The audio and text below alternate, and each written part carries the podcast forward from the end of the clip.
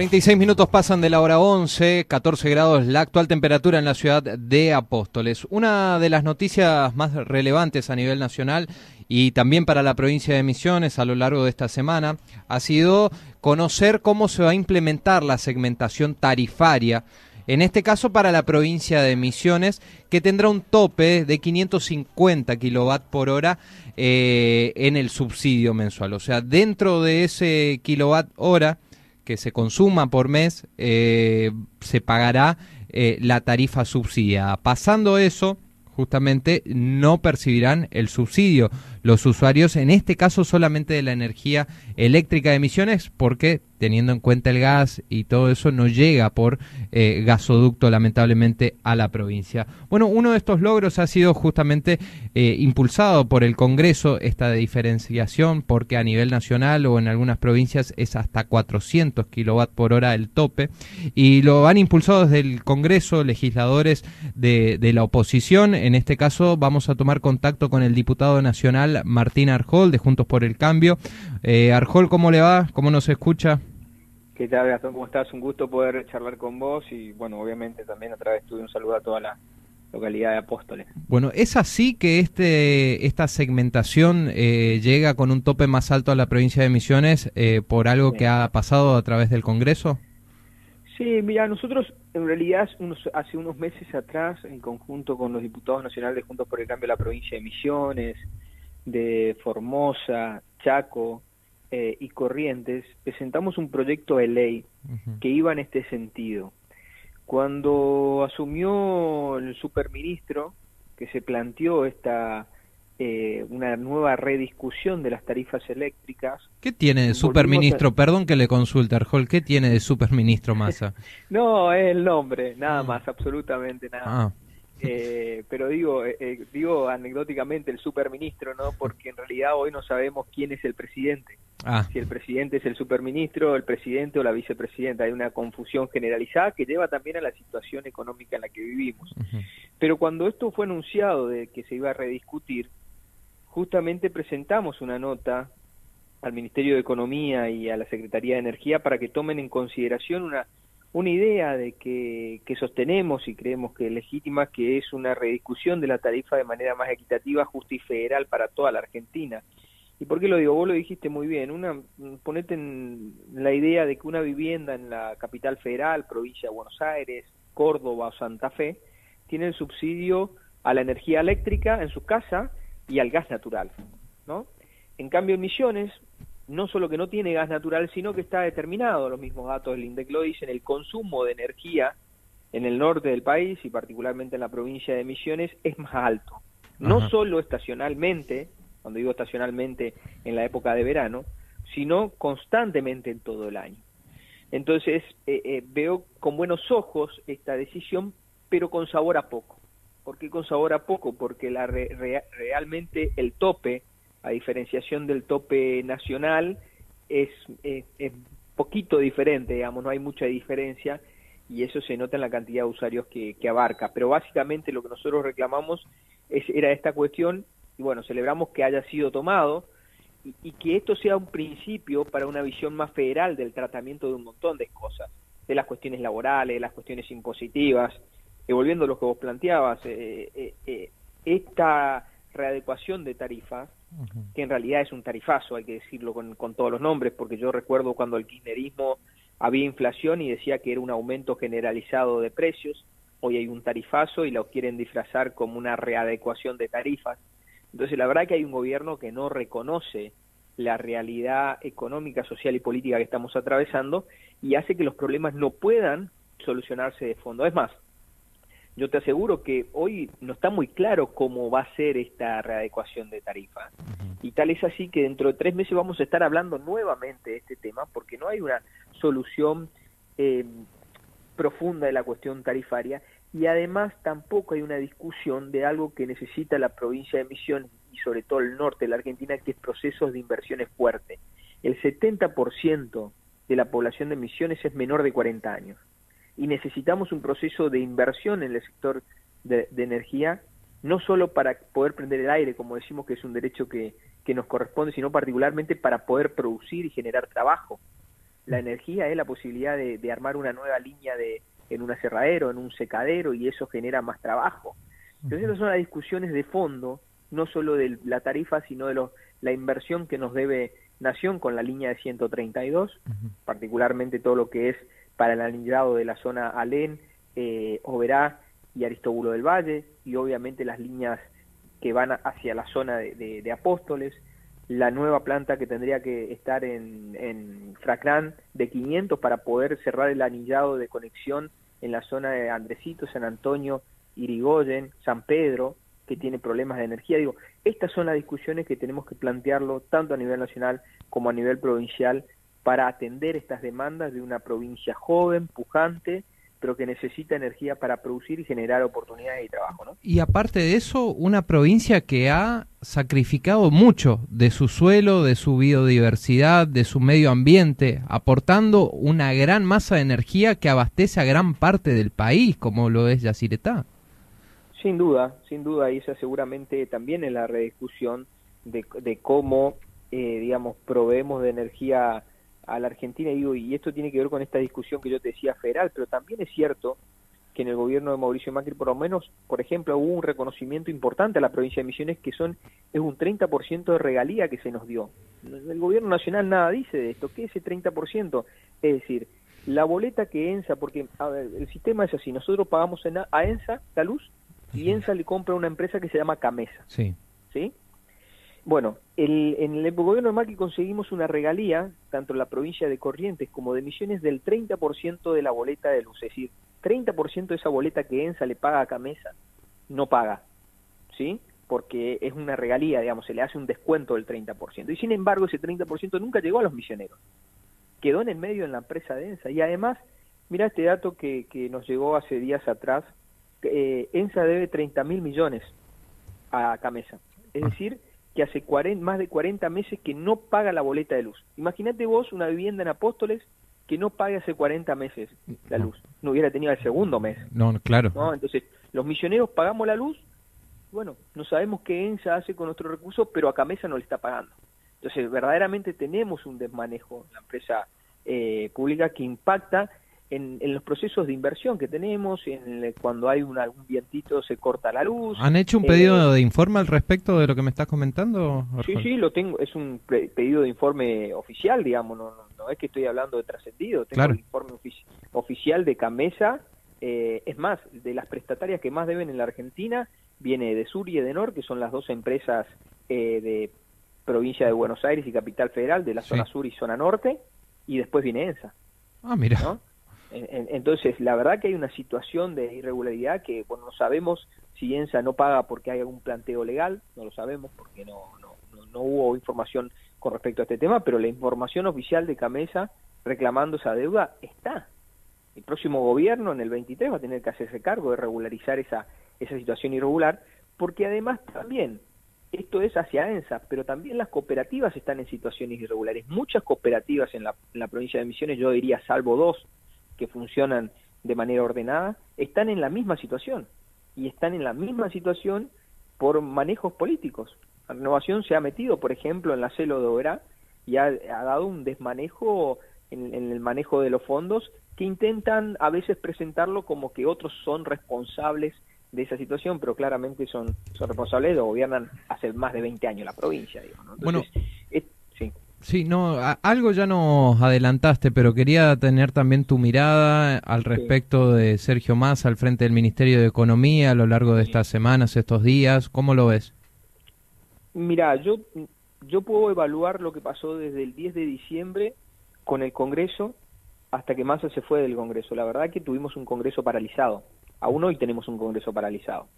Si yo tengo que evaluar la gestión por lo que pasó el 10 de diciembre, la verdad que fue un congreso que, que no se movió. ¿Cecilia Moró está pintada? Hoy sí, eh, pero mirá, tenemos hace casi, más, va a ser dos meses que no tenemos sesiones. Y no es que no, no tuvimos reuniones de comisión, tenemos, hay dictámenes de leyes, por ejemplo, la ley de alquiler, está ahora la semana pasada, en realidad esta semana que pasó, eh, está el dictamen de consenso fiscal, eh, está el tratamiento de la ley de, de crédito suba, es decir, hay cosas importantes en el Congreso, algunas ya con dictamen, predictamen, quiere decir que solo falta llamar a la sesión para que se aprueben o para que se discutan en el recinto. Entonces, digo que, que si tengo que evaluar lo de Massa por eso, me parece que, dejó mucho que desear. Pero además hay una situación que hay que marcar. La Argentina no necesita un superministro, ni necesita eh, de un superhéroe. Lo que necesita un plan económico. Y Massa hasta hoy no lo mostró, pero ni siquiera en la segmentación. Eh, en los anuncios esos que hizo Massa después de la asunción, ¿no viste un plan? No, tiene sabor a poco, no nos, no, no, nos habla del, de lo profundo, de la macroeconomía, del equilibrio fiscal, de la cuestión de la inflación que golpea, eh, no, no, no, lo planteó nada. Y, la cuestión de la segmentación tarifaria, fíjate vos que la ministra, la secretaria de Energía salió a hablar algo y automáticamente el Ministerio de Economía lo desmintió, o sea que eh, y claramente una guerra fría en el, en el gobierno eh, que, bueno, nos pone en el medio a la Argentina, pero sin plan económico, sin un rumbo claro que el gobierno no lo ha asumido desde que asumió hace tres años, no hay salida, no, no es un problema de un superministro, no es el problema de, de un superhéroe, no es el problema de un cambio de ministro, es un problema de plan económico, que este gobierno no, no lo tiene. El plan Massa es el plan tirar la, la mecha. Simplemente lo que pretende Massa es llegar al año que viene con la posibilidad de ser el candidato a presidente de ese espacio político.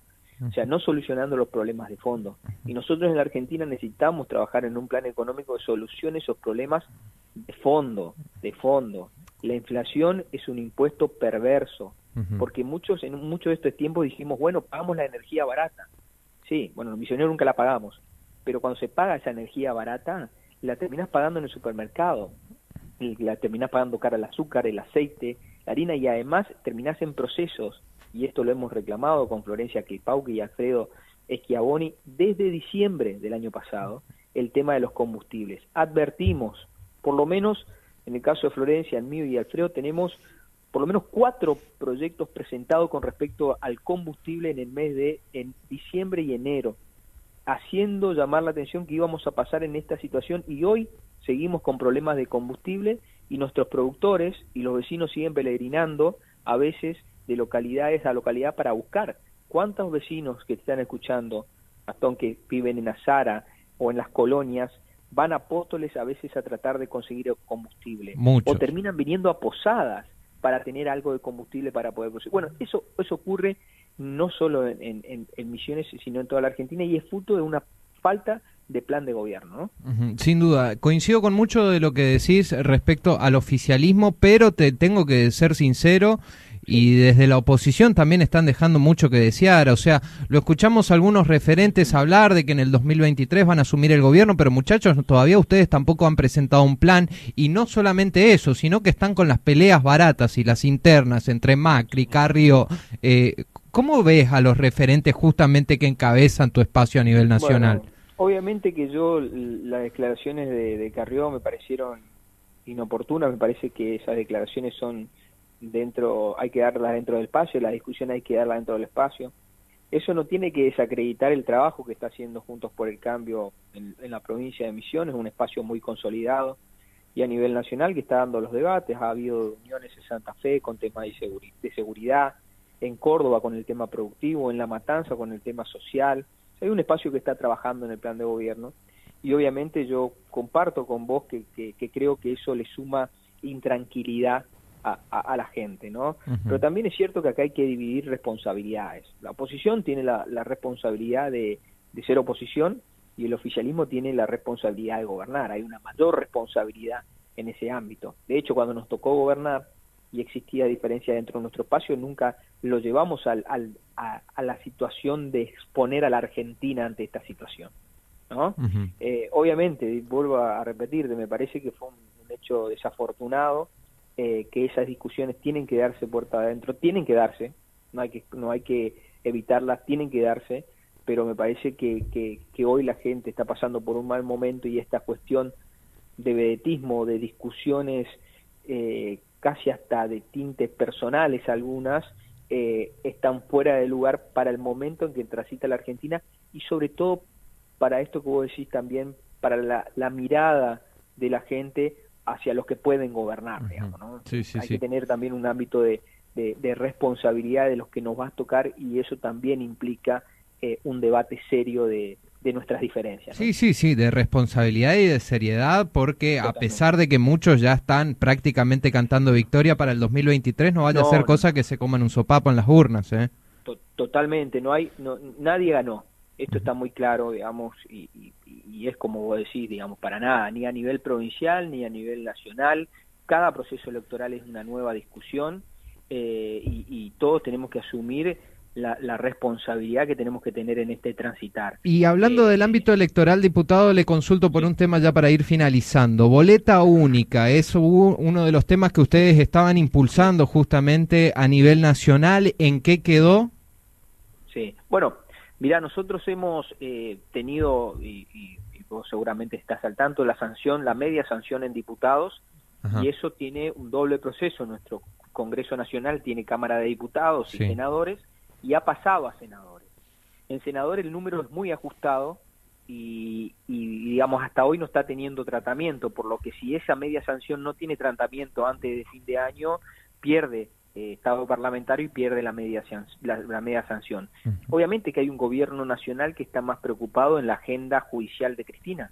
Lo ha manifestado, mirá, en la semana que el dólar tocó los 350 pesos, Cristina estaba más preocupada en ver cómo aumentaba los miembros de la Corte en ver cómo solucionar el problema del dólar y la inflación en la Argentina.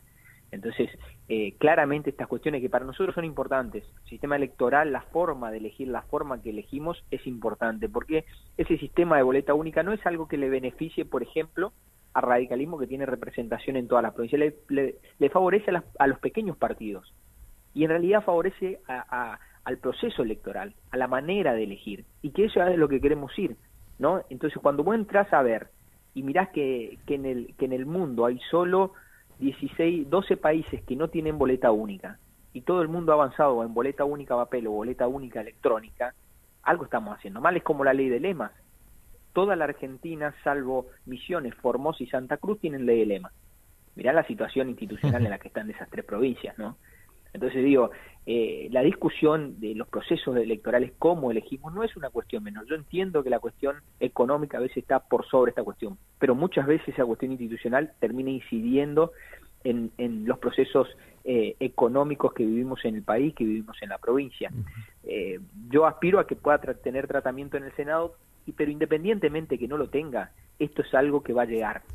O va a llegar ahora o en el 23 seguramente si nos toca gobernar vamos a tener la responsabilidad de avanzar en, este sistema electoral porque es un sistema mucho más sencillo, mucho más práctico, amigable con el medio ambiente, tiene cientos de justificaciones eh, que para llevarlo adelante, ¿no? Ah, una pregunta más y ya lo libero Arjol. ¿Aparece allí por el Congreso el, el intendente de licencia de Oberá, Carlito Fernández? Porque como misionero quiero saber si está trabajando el legislador que mandamos para allá.